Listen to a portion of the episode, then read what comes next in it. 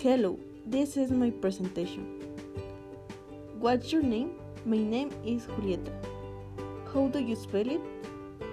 J U L I I T A. Julieta. What's your last name? Sanchez.